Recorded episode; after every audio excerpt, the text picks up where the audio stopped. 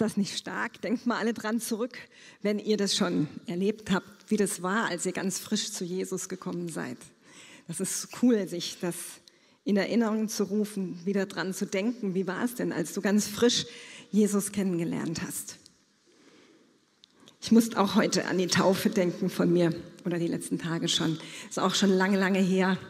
Ganz abenteuerlich war das damals. Meine Zwillingsschwester und ich, wir haben uns heimlich taufen lassen, weil das war damals familiär nicht anders möglich. Aber inzwischen sind alle errettet und selbst getauft. Und Gott ist einfach gut und treu und seine Verheißungen sind wahr. Ihr dürft, wenn ihr eine Bibel dabei habt, die rausholen. Ich bete auch da nochmal für, dass du, Heiliger Geist, heute uns das Wort Gottes erklärst dass du es uns aufschließt, dass du uns hineinnimmst in das, was du gerade hier in der Kirche tust, in unserer Stadt tust, in unserer Region tust, in einzelnen Herzen tust. Und wir sagen, wir heißen dein Wirken sehr herzlich willkommen und wollen darin in Übereinstimmung mit dir gehen. Danke, Herr. Amen. Ich wollte nämlich heute eigentlich über ganz was anderes predigen, aber ähm, ich empfinde Gott ist noch nicht ganz durch mit den Dingen, die wir die letzten Wochen gehört haben über Gebet. Ihr habt wahrscheinlich die letzten, einige von euch, auch ihr zu Hause vielleicht, wenn nicht, könnt ihr es nachschauen, nachhören. Ähm, die Verkündigungen auch von Gideon gehört über Gebet. Und auch davor fing es schon an. Und wir merken, Gott will, dass wir als Kirche ganz neu das auch erleben, tun, praktizieren, Gebetserhörungen und Durchbrüche haben. Und am liebsten würde ich, aber ich du brauchst dich nicht zu melden, einfach in die Runde fragen, haben dich die letzten drei, vier, fünf Verkündigungen ähm, schon verändert? Hat sich dein Gebetsleben denn auch schon verändert? Oder gehen wir manchmal raus und es läuft genauso weiter wie vorher? Kenne ich auch gut. Aber lasst uns das ernst nehmen, wenn es Gottes Wort ist, was er redet, wenn er uns ruft, dass wir ganz frisch beten dann sei ermutigt, die Notizen zu machen, mit Gott zu Hause das nochmal durchzugehen und dann anfangen, Dinge in deinen Lebensalltag einzubauen, die das in die Umsetzung bringen. Und deshalb geht es heute weiter. Und ich habe es mal ganz mutig genannt, eine Gebetsarmee steht auf. Das hat was Militantes. Das deutet auf Kampf hin, aber wir werden heute erkennen, dass Kampf eigentlich was überhaupt nicht nur Anstrengendes ist sondern auch was sehr, sehr Schönes, was Wunderschönes. Weil wir wissen ja schon, wer, wer gewinnt. Das ist ja das Schöne. Jesus hat am Kreuz, bei all dem, wenn wir heute auch über Kampf im Gebet sprechen, hat er bereits den Sieg errungen. Was unser Job im Gebet ist, ist einfach nur, diesen Sieg an Orte zu bringen, wo er noch nicht ähm, empfangen wurde, wo er noch nicht gelebt und erlebt wurde. Das ist einfach das, weshalb wir eben auf dieser Erde noch ähm, kämpfen müssen. Gideon hat es ausgedrückt damit, dass das Reich Gottes sich eben an die Orte noch ausbreiten soll, wie im Vater unser, dein Reich komme, ähm, wo dieses Reich eben noch nicht sich etabliert hat. Und deshalb hört gespannt zu und dann sind wir gespannt, wie es morgen in die Umsetzung geht von jedem von uns. Ihr dürft euch ähm, im Wort Gottes den Kolosserbrief aufschlagen. Ich bringe euch was aus dem Neuen Testament und dann aber auch noch mal einen oder zwei, da gucke ich auf die Uhr, Spots ähm, aus dem Alten Testament. Kolosser 4, das vierte Kapitel, da gibt es nämlich einen Mann, der uns vorgestellt wird. Geschrieben hat der Paulus den Brief, aber er erwähnt dort einen Mann, der heißt Epaphras. Und ihr seht es schon angebeamt, dort steht, es grüßt euch Epaphras. Das heißt, dieser Satz, diese Verse sind einfach in diesem Brief ziemlich am Schluss, wo er so ein paar, paar Grüße noch ausrichten soll. Und man kann das leicht überlesen. Es grüßt euch Epaphras, der von euch ist, ein Knecht Christi Jesu. Das ist seine Beschreibung als Mitarbeiter. Er ist Knecht. Ein Diener, ein Sklave, einer, der dient. Der alle Zeit für euch ringt in den Gebeten dass ihr vollkommen und völlig überzeugt in allem Willen Gottes dasteht. Denn ich gebe ihm Zeugnis, dass er viel Mühe hat um euch und die in Laodicea und die in Hierapolis. Du kannst gerne mal die nächste Folie zeigen. Ich will euch nur einfach mit reinnehmen, wo das Ganze ist. Ähm, ich habe es mal eingekringelt. Griechenland, Türkei, dann die Ecke. Das ist der Ort, wo die Kolosser waren, an die ja der Brief war, und dann Laodicea und Hierapolis. Das waren drei Kirchen. Und in dieser Ecke, heutiges vielleicht sogar, vielleicht kennen es einige von Urlaubsorten, Antalya ist so ein typischer Ort, wo manche Menschen Urlaub machen. Dort war dieser Epaphras und dort hat er gebetet. Und sein Job, seine Dienstbeschreibung war, dann können wir gern wieder zur ersten Folie zurück, dass er alle Zeit in Gebeten ringt, und zwar für drei Orte, drei Kirchen. Das war seine Berufung. Er hatte die Berufung zu beten für Kolosser, für Laodicea und Hierapolis. Das war sein Job. Weißt du, dass das eine Berufung sein kann, einfach einen Gebetsauftrag zu haben? Das hat nicht jeder von uns in der Intensität, wie das dieser Epaphras hatte. Aber was wir hier in diesen Versen sehen, ist, dass, dass es nötig ist, dass scheinbar für Kirche, Gemeinde, für ganze Orte gebetet wird, weil er steht hier, wofür er betete. Dass sie vollkommen und völlig überzeugt in allem Willen Gottes dastehen. Dass wir als Kirche vollkommen im Willen Gottes dasteht, das geht nicht automatisch und es wird auch nicht ohne Gebetskampf passieren. Und wenn wir merken, dass unsere Gebetsaktivität, unser Gebetslevel abgenommen hat, ähm, dann brauchen wir uns nicht wundern, wenn es da vielleicht Aspekte im Gemeindekirchenleben gibt, die nicht vollkommen oder nicht komplett im Willen Gottes sind. Und das ist jetzt ja keine Anklage, sondern etwas, wo Gott uns darauf aufmerksam macht, dass er sagt, hey, wie sieht es eigentlich bei dir aus? Betest du auch gelegentlich für deine Kirche?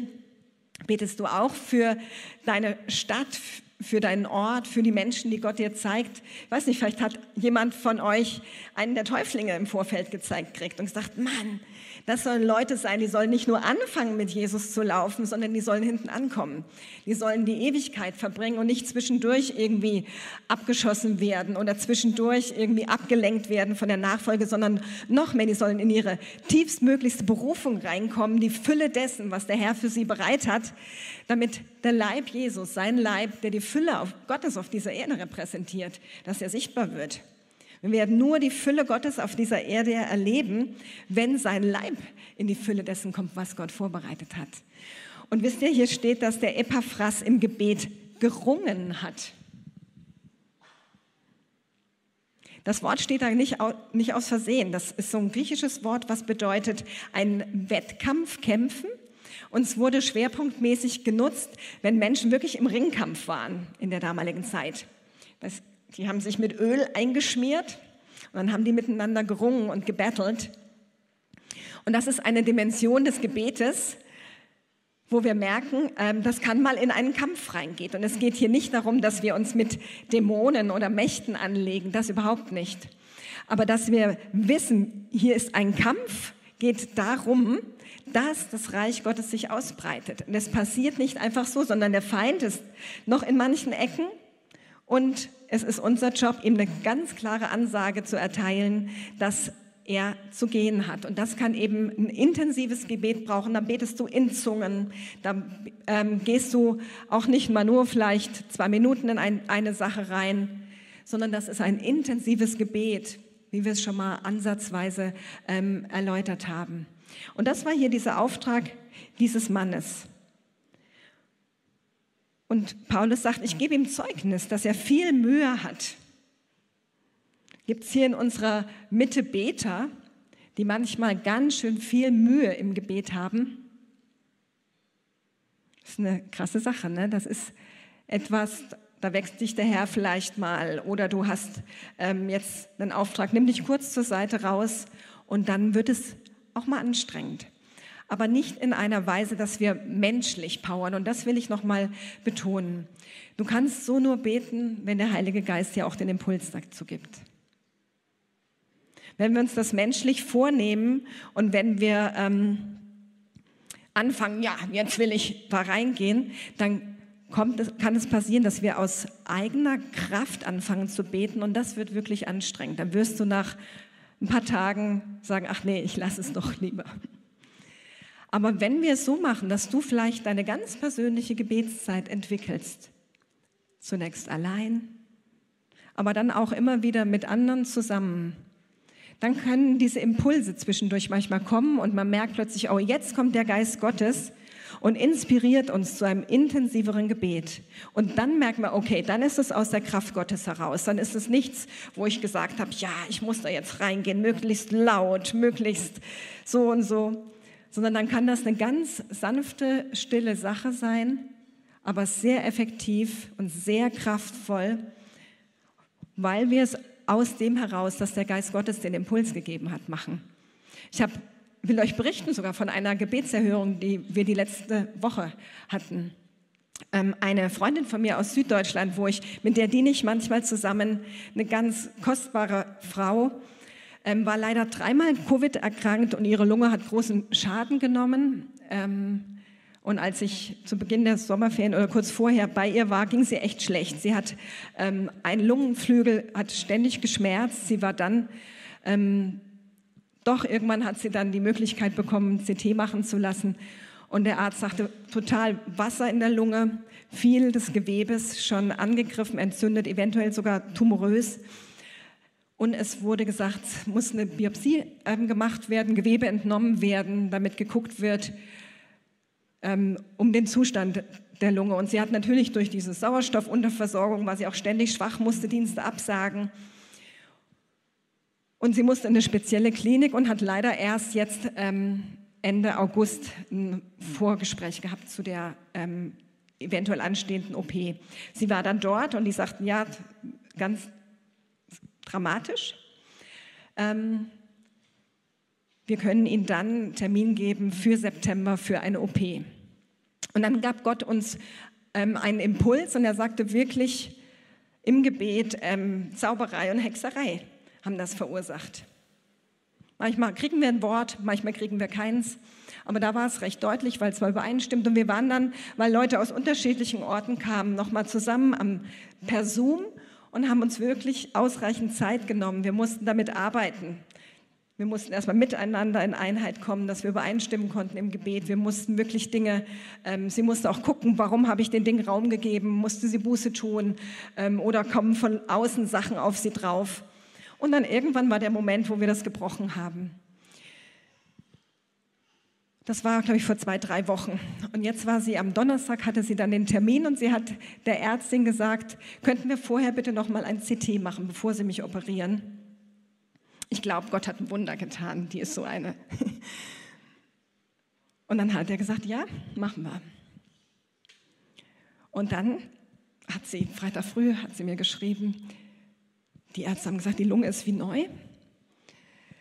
Keine OP, nichts. Also sie mussten nur eine Bronchoskopie machen, weil sie noch mal gucken wollen, gibt es noch entzündliche Herde in der Lunge irgendwie. Sie wird das Ergebnis bekommen. Und wir sagten, sie gehen nicht davon aus, weil es ihr so gut ging, haben sie sie am Nachmittag gleich nach Hause geschickt. Und jetzt kommt sie zu Kräften. Und wir haben uns so gefreut. Und ja, lasst uns mal Pferd Jesus alle Ehre geben, weil er ist so real. Und wir haben wirklich gemerkt, dass ähm, der Sieg Jesu, sie lebt darin in diesem Sieg, aber scheinbar gab es in irgendeiner Form so auch, ähm, das gibt es ja, dass der Feind dagegen kämpft, gegen ihren Dienst, gegen ihr Leben, ihre Freunde, Familie. Es wäre echt eine schlimme Sache gewesen, das, wo der Feind es nicht wollte, dass diese liebe Freundin ähm, einfach weiter lebt. Und Jesus hat eingegriffen. Und das will ich einfach zur Ehre Jesu sagen, dass wir merken, Gott ist so real, er ist so groß und er hat so eine Macht. Und da ist es gut, diesen Impulsen Gottes zu folgen im Gebet. Das kann manchmal in diese Richtung gehen, es kann aber auch in eine andere Richtung gehen. Ich will mit euch mal aus dem Alten Testament ein Beispiel anschauen, aus 2. Chronik 20. Da gab es auch eine Kriegs- und Kampfsituation. Das ist ja oft ähm, bildhaft so gebraucht in der Bibel. Und da geht es ja nicht darum, dass wir mit Menschen betteln. Ja, das ist klar, oder? Es geht wirklich darum, dass wenn wir in eine Gebetsarmee uns einreihen, dass wir wissen, der Feind ist nicht ein Mensch, sondern der Feind ist der Teufel, der Gegenspieler Gottes. Wie der Epheserbrief sagt, denn unser Kampf ist nicht gegen Fleisch und Blut, sondern Mächte, Gewalten, in den verschiedensten Abstufungen. Und in 2. Chronik 20 gab es auch einen Krieg. Und dort gleich zu Beginn wird beschrieben, dass, dass der Teil ähm, von Juda unter dem König Joschafat angegriffen werden sollte von einer riesengroßen Armee. Und dort steht, dass ähm, im Vers 3, dass der König Angst hatte. Er fürchtete sich. Okay, das kann passieren, dass man mal Angst hat. Aber was macht man dann? Vers 3 steht in Kapitel 20, da fürchtete sich Josaphat und richtete sein Angesicht darauf, den Herrn zu suchen. Und er rief ein Fasten aus in ganz Juda. Und Juda versammelte sich, um von dem Herrn Hilfe zu suchen. Sogar aus allen Städten Judas kamen sie, um den Herrn zu suchen. Das allererste, wenn du merkst, es gibt einen Angriff, du wirst eingeschüchtert, man könnte ängstlich werden, es kommt Druck, es kommen Sorgen, wie wir vorhin gehört haben. Such den Herrn. Triff eine Entscheidung. Er richtete sein Angesicht darauf, den Herrn zu suchen. Weil da gibt es kein Patentrezept im Gebet. Einfach Gott suchen. Sie bekommen dann hier eine ganz klare Anleitung, dass sie anbeten sollen, dass sie Lobpreisen sollen. Das ist in dem Fall hier die Strategie. Die Strategie ist hier in dem Fall nicht gewesen, ähm, eine Macht in der Form, in dem du sie erstmal namentlich benennst, wie Zauberei, Hexerei oder so zu konfrontieren, sondern die sollten einfach anbeten. Könnt ihr euch an gestern Abend erinnern, an heute Morgen? Wenn wir das in unserem Alltagsleben etablieren, Gott anzubeten und dass seine Gegenwart etwas wird, was du kennst, was du wo du ihn kennenlernst, da wird ganz viel geistlicher Kampf einfach unnötig. Das ist das schon.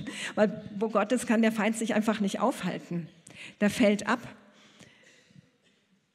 Hier ist dann beschrieben, ich habe den Vers, glaube ich, 22 ähm, benannt. Ich fange an, an, oder auf, auf, für den Beamer mal vorbereitet. Ich fange an, in Vers 21 zu lesen. Und er beriet sich mit dem Volk und stellte Sänger für den Herrn auf, die Loblieder sangen heiligem Schmuck, indem er sie vor den zum Kampf gerüsteten, indem sie vor dem zum Kampf gerüsteten auszogen. Das heißt, da gab es diese Armee, die wirklich mit Waffen, Schildern, Speeren ausgerüstet war. Und vor diese hat er die Lobpreiser und Anbeter gestellt. Die sollten vorne laufen, an der gefährlichsten Ecke. Aber das war das Wort Gottes. Und dann steht dieser Vers 22. Und zu der Zeit, da sie mit Jubel und Lobgesang anfingen, legte der Herr einen Hinterhalt gegen die Söhne Ammon, Moab und die vom Gebirge Seir, die gegen Juda gekommen waren, und sie wurden geschlagen und haben sich hinterher sogar gegenseitig noch umgebracht. Ja, es waren keine Feinde mehr übrig. Und das Volk Juda hat nur zugeguckt und angebetet. Manchmal wissen wir nicht, was in der Anbetung passiert.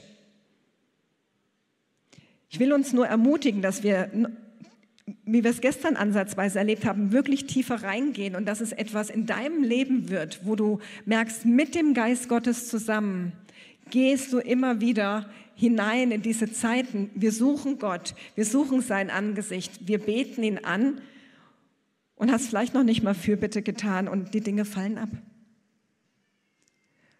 weil der Geist Gottes dann Raum bekommt. Berge schmelzen in der Gegenwart des Herrn. Und ich weiß nicht, ob du mit diesem Begriff echt was anfängst, aber vielleicht hast du es mal gemacht, dass du die Gegenwart Gottes in deinem Leben kultiviert hast. Und das ist etwas, wir merken manchmal, es steht was zwischen Gott und uns, dann räum das aus. Nicht nur, weil Gott sagt, ich will keine Sünde, nein, sondern du merkst, es ist die Beziehung mit deinem Vater, mit Jesus, mit dem Heiligen Geist, das ist der massivste Schutz und natürlich auch um der Beziehung selbst willen. Aber es ist der massive Schutz für dich, für deine Familie, für deinen Wirkungskreis, für den Ort, wo Gott dich hingestellt hat. Nimm ruhig mal dieses Kapitel mit, der Zeit halber können wir es nicht intensiver lesen und lese es daheim möchte uns aber auch noch, bevor ich in ein paar praktische Tipps zum Abschluss reingehen will, den Daniel noch mal aufschlagen. Gideon hat hingewiesen auf die Kapitel 9 und 10 von Daniel. Vielleicht hat es tatsächlich jemand in der letzten Woche gelesen. Und da sehen wir tatsächlich ähm, eine Konfrontation mit diesen Mächten der Finsternis, sonst hätte ich sie nicht Gebetsarmee nennen müssen. Aber ich verrate euch im Vorfeld, Daniel hat gefastet und gebetet und er wusste noch nicht mal, was da alles im Geist abgeht. Er hat es einfach gemacht aufgrund dieses Impulses des Geistes Gottes. Er wusste noch nicht mal, welch starken geistigen Kampf er dadurch ausficht. Also wenn du sagst, oh, aber ich weiß doch überhaupt nicht und ich will auch gar nicht diese ganzen Mächte und, und, und, du musst dich nicht fokussieren auf die Mächte. Und wir müssen nur wissen, dass da was abgeht, dass wir nicht einfach so durch unser Leben laufen und nicht wissen, warum es ständig Ärger gibt. Aber aus, in dem dann tu das, was der Heilige Geist dir sagt. Wenn er, wenn er das, wie wir gleich lesen werden im Daniel, wenn er dich anregt durch eine Bibelstelle oder, oder zum Fasten, zum Beten, zum, um, zur Umkehr, dann tu das einfach. Was dann im Unsichtbaren passiert, das ist dann Gottes Ding. Und daher will ich mit euch in Daniel 9 und 10 noch kurz reingucken. Dort ist beschrieben, wie Daniel geführt wurde. Und er hat anders als Epaphras, er hat jetzt nicht für eine Gemeinde oder eine Stadt den Auftrag gehabt. Bei ihm ging es ja um die ganze Nation Juda, Israel. Und deshalb hat er auch entsprechenden Gegenwind bekommen. Im Kapitel 9 ist beschrieben, ganz ähnlich wie wir es bei Joschafat eben hatten, in 9, Vers 3. Und ich richtete mein Gesicht zu Gott, dem Herrn, hin, um ihn mit Gebet und Flehen zu suchen, in Fasten und Sack und Asche. Er hatte nämlich vorher in der Bibel eine Verheißung gefunden und die war noch nicht eingetroffen. Und dann hat er auch mal angefangen, Gott zu suchen. Wer von euch hat schon mal gefastet? Hey, cool. Das sind einige. Und das hast du wahrscheinlich nicht gemacht, weil du Diät machen wolltest. Manchmal macht man es einfach, um die Herrschaft des Geistes über das Fleisch zu trainieren, weil man, dass man seinem Körper sagt, nee, du jetzt nicht. Aber manchmal ist es auch ganz klar, dass das Wort Gottes sagt, diese Art fährt nicht aus, außer durch Gebet und Fasten oder Gebet, Gebet. Also ein Gebet, was du in der Weise verstärkst, das ist dann auch, dass du merkst, so hat der Heilige Geist mich geführt und das kann eben auch Fasten sein. Du enthältst dich einer Nahrung. Hier hat ähm, Daniel dann Buße getan und in Kapitel 10, entschuldigt, ich springe ein bisschen, hat er wieder Gott gesucht und da hat er in einer Weise gefastet, dass er einfach nur auf kostbare Speisen, Fleisch und Wein verzichtet hat. Das war seine Art des Fastens. Schlagt gern mal gleich Kapitel 10 auf. Dort steht nämlich dann im Vers 2, in jenen Tagen trauerte ich Daniel drei volle Wochen. Kostbare Speise aß ich nicht und weder Fleisch noch Wein kam in meinen Mund und ich salbte mich nicht, bis drei volle Wochen um waren. Er ist drei Wochen an einer Sache dran geblieben, an, einer, an einem Anliegen auch mal länger dran geblieben. Nicht so, hm, ich habe jetzt gestern mal dafür gebetet und ist noch nicht durch, schade. Aha, er hat, ist drei Wochen dran geblieben an einem Gebetsanliegen. Und warum das nötig war, und ich will es nur noch mal wiederholen, eigentlich hat Gideon letzte Woche das erwähnt, auch in diesem Kapitel 10 finden wir dann den Vers 13, ich lese ab Vers 12, als Gabriel der Engel mit ihm spricht, fürchte dich nicht, Daniel, denn vom ersten Tag an, als du dein Herz darauf gerichtet hast, Verständnis zu langen, erlangen und dich vor deinem Gott zu demütigen, sind deine Worte erhört worden. Und um deiner Worte willen bin ich gekommen. Aber der Fürst des Königreichs Persien stand mir 21 Tage entgegen. Und siehe, Michael, einer der ersten Fürsten, kam, um mir zu helfen und ich wurde dort entbehrlich bei den Königen von Persien. Hier spricht dieser Engel in der Vision mit Daniel und berichtet nicht von irdischen Königen und Fürsten, sondern von geistlichen. Wo er sagt, ich habe einen Auftrag, dass ich bestimmte ähm, Fürsten der Finsternis, mit denen ähm, diese zurückweiche und ihre Kraft zurückdränge. Und er brauchte 21 Tage, drei Wochen. Ja? Diese ganze Zeit, die Daniel gefastet hat, Gott gesucht hat und an diesem einen Gebetsanliegen drangeblieben ist. So lange brauchten es in der unsichtbaren Welt Engel und dämonische Fürsten miteinander zu betteln, bis das Ding durch war. Die haben so lange versucht zu widerstehen, aber sie haben es nicht geschafft. Und wie Gideon letzte Woche sagt, es wäre schade gewesen, wenn Daniel am 20. Tag gestoppt hätte. Das Ding ist am 21. Tag durchgegangen. Und ich will uns ermutigen, solange wir eine Gebetsbürde haben für ein bestimmtes Anliegen, du kannst es verbinden mit Fasten oder auch nicht, wie es Gott dir sagt, oder du betest immer wieder an, wenn du an ein bestimmtes Anliegen denkst. Hör nicht auf, bis du nicht merkst, jetzt ist diese Gebetslast von mir weggenommen. Das heißt nicht, dass es dann schon sichtbar ist, das muss nicht sein. Aber du merkst innerlich, der Heilige Geist sagt, jetzt ist ausreichend gebetet, dann kannst du anfangen zu danken, den Herrn zu preisen. Das ist dann ein Ausdruck des Glaubens. Aber wir werden dann vermehrte Gebetserhörungen sehen. Wir werden Schutz erleben, wir werden erfahren. Und Daniel wusste das nicht in dieser Zeit. Er wusste ja nicht, was in dieser unsichtbaren Welt abgeht. Das müssen wir nicht wissen.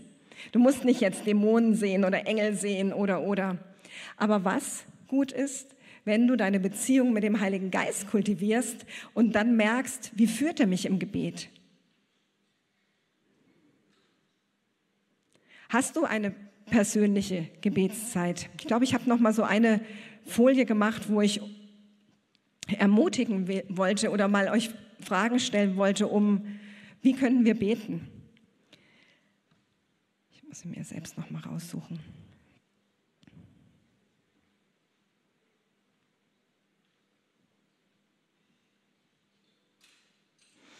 Wir haben gesagt, Lobpreis, dass wir nach Gottes Art beten und zwar durch Lobpreis und ein Etablieren der Gegenwart Gottes. Und das ist ein Kampf auf höchster Ebene. Ja? Du musst also nicht, wie ich schon sagte, irgendwelche Dämonen direkt konfrontieren. Das gibt es vielleicht bei manchen, die das wirklich in der Form so beten, das ist dann auch dran. Aber bete ihn an. Und wenn er dich anregt zum Fasten, tu das. Manchmal ist es dann, das haben wir in dieser Gebetszeit gemerkt mit meiner Freundin, es war Zeit, von bestimmten Dingen Buße zu tun, umzudenken, umzukehren. Das sehen wir auch bei Daniel und auch bei Joschafat. Sie haben gesagt, Herr, vergib, wo wir uns von dir abgewandt haben. Vergib, wo wir lethargisch wurden. Vergib, wo wir gesündigt haben. Vergib, wo wir dich nicht als Ersten in unserem Leben hatten. Vergib, wo wir dein Wort vernachlässigt haben. Vergib, wo wir dir nicht vertraut haben. Vergib, wo wir nicht nach deinen Geboten gewandelt sind. Und dann sind sie hineingegangen in Flehen, in Gebete und Fürbitten. Und wisst ihr, ich glaube, dass ihr das schon tief in eurem Innersten auch wollt und tut. Viele von uns tun das schon. Aber weil wir empfinden, dass Gottes Geist gerade dort nachlegt, betone ich das nochmal, erwähne ich das nochmal, erzähle das so detailliert, dass wir wirklich wissen, was im Unsichtbaren abgeht und dass wir nicht einfach nur so vor uns hinlaufen. Und wenn es dann erforderlich ist, konfrontieren wir die Mächte. Das ist meist ein ganz kurzer Moment, wo wir sagen, so, und jetzt verschwinde Angst, jetzt verschwinde Zauberei, jetzt bist du gebrochen, Hexerei, Eifersucht, dir gebe ich keinen Raum mehr. Das wird ganz unterschiedlich sein. Und dann danken wir dem Herrn. Dann danken wir ihm und dann rufen wir aus den Sieg von Jesus. Dann rufen wir aus die Errettung, dann rufen wir aus die Heilung, dann rufen wir aus die Befreiung, die Wohltaten Gottes, die Freundlichkeit Gottes. Manche haben hat jetzt nicht vor, da reinzugehen, aber manche haben familiäre Muster mitgebracht. Ihr werdet merken, wenn ihr in, reingeht, eine Sache kommt immer wieder. In jeder Generation ist diese Krankheit, in jeder Generation ist dieser Unsinn. Geht da mal rein und schnapp dir jemanden, der dich, der sich im Gebet auskennt. Du musst nicht dauerhaft mit diesen Dingen, die du aus deiner Familienlinie mitbringst, laufen sondern Gott ist wirklich in der Lage, Dinge zu durchbrechen, zu erneuern, weil wir sind herausgerettet, auch ihr Täuflinge, wir sind versetzt aus dem Machtbereich der Finsternis in Gottes gutes Reich, in das Reich des Sohnes seiner Liebe. Das ist das, wo wir sind. Wir haben den Sieg von Jesus. Wir dürfen wirklich diesen Sieg ergreifen, ihn anbeten von Herzen, leidenschaftlich. Und wenn du dein persönliches Gebetsleben entwickelst, will ich nur zwei Dinge nennen. Entwickle dein ganz persönliches, wo du ganz allein immer wieder mit Gott bist. Aber bleib da nicht. Eine Armee, das liegt in der Natur der Sache, ist nicht allein. Such auch immer wieder Gebetszeiten mit anderen. In deiner Familie, mit deinem Ehepartner, mit Freunden. Hier in der Kirche, in, deinem, in deiner Kleingruppe Dort, wo ihr euch merkt, wo ihr merkt, oh, das passt gut zusammen, wir können gut zusammen beten, wir beten zusammen an. Bleibt nicht allein auch beim Beten, weil das ist so kostbar, wenn wir miteinander stehen, wenn wir miteinander gehen, voneinander wissen. Ich war so dankbar. Heute vor dem Gottesdienst hat mich ein Ehepaar angesprochen und gesagt, hey, wenn du mal ein Anliegen hast, wenn du einen Dienst hast, schreib uns an, wir beten für dich. total schön. Ist, ich habe diese Woche gemerkt, ich habe Fürbitte angeschrieben und von dem Moment an, wo sie mir zurückschrieben, wir beten, switchte die Atmosphäre. Es ist einfach Gnade Gottes und wir schaffen das nicht allein. Wir brauchen einander. So lasst uns wirklich eine Kirche werden, Menschen werden in dieser Stadt, die ein Stück wie der Epaphras, will ich nochmal einfach sagen, diese Stelle, mit der wir begonnen hatten, der wirklich weiß, damit wir im Willen Gottes gehen können, in der Fülle dessen, braucht es Gebet. Und wie ich auch da schon sagte, es gibt besondere Berufungen, wie der Epaphras, der das dauerhaft hatte, als wirklich seinen Dienst. Aber jeder von uns darf einen Anteil daran haben. Für deinen Verantwortungsbereich, wo du bist für dich persönlich, für deine Familie, deinen Arbeitsplatz und auch hier in der Kirche, in unserer Stadt, in unseren Nachbarschaften, dürfen wir beten und wirklich den Sieg Jesu mehr und mehr sehen. Und da würde ich gerne, ja, einfach, ich glaube, das ist ein Gebet jetzt nicht, wo, wo wir uns zunächst entscheiden, sondern wo wir den Geist Gottes einladen, dass er uns dahin führt.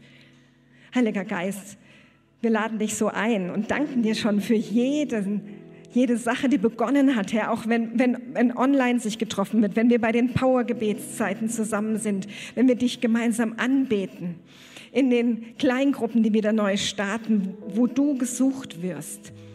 Wir danken dir, Heiliger Geist, dass du jedem von uns, den Einzelnen und uns als Familien und Gruppen, den Sieg von Jesus ganz, ganz groß machst den Sieg Jesu am Kreuz durch sein Blut, wirklich über jeden Umstand, über all unsere Gedanken, Sorgen, aber auch über die Mächte der Finsternis. Und wir heben deinen Namen hoch, Jesus.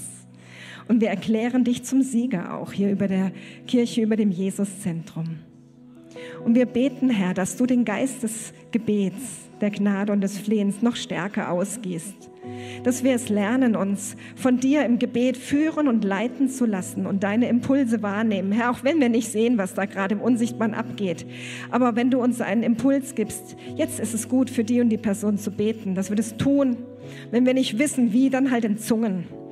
Herr, und da, wenn du uns einen Impuls gibst, jetzt faste, jetzt bete an, dass wir darauf eingehen denn du bist doch ein Gott, der redet und der führt. Und wir beten, dass du diese Armee formierst, dass du etwas schenkst, Herr, wo unsere Stadt überzogen wird mit einem Netz von Gebet, wo ganze Stadtteile mit Lobpreis durchzogen werden, weil du, Herr, ganz frisch reinigen, befreien, wohltun und erretten willst.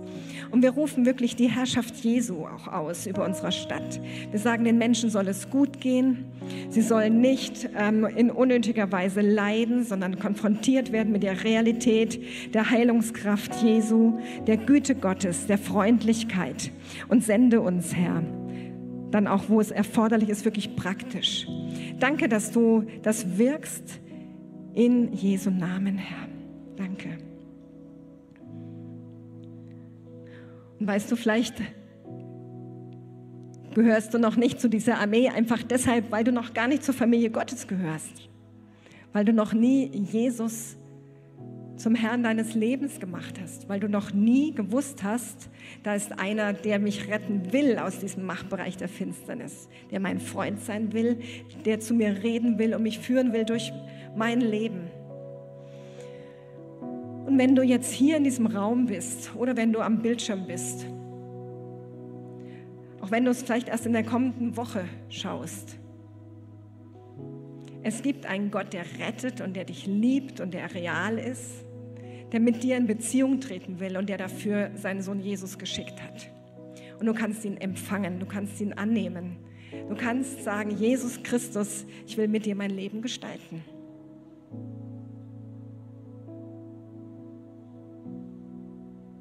Willst du das? Ich bitte mal alle, die Augen zu schließen, denn ich würde jetzt in den Raum reinfragen. Bei euch am Bildschirm sehe ich es nicht. Ihr könnt es aber in die Kommentare schreiben. Gibt es hier Personen, die sagen, wir möchten, ich möchte Jesus zum Herrn meines Lebens machen? Ich möchte es erleben, da ist dieser gute Gott, der mich liebt, der mir meine Schuld vergibt, der mit mir in Beziehung treten will. Dann bitte ich dich, dass du mal die Hand hebst und dass du sagst, ja, das möchte ich. Danke, danke, danke. Gibt es noch Personen, die das wollen? Dankeschön. Und ich hoffe, ihr anderen seid alle schon bei Jesus. Ich würde gern mit euch, die ihr die Hand gehoben habt, beten, auch mit euch an den Bildschirmen. Und die anderen, helft doch bitte mit, weil wir auch laut beten, dass, dass es mit unterstützt im Gebet. Jesus, ich danke dir, dass du mich liebst. Und ich lade dich ein in mein Leben. Vergib mir alle meine Schuld, denn ich möchte mit Gott in Beziehung treten. Und alles, was zwischen uns stand, soll weggeräumt sein. Und ich empfange dich jetzt, Jesus, zum Herrn meines Lebens. Und trete auch bewusst heraus aus dem Machtbereich der Finsternis. und unterstelle mich deiner Herrschaft und deiner liebevollen Freundlichkeit. Bin jetzt gerettet, auch für die Ewigkeit. Amen. Lasst uns mal Jesus einen dicken Applaus geben. Der ist Sieger.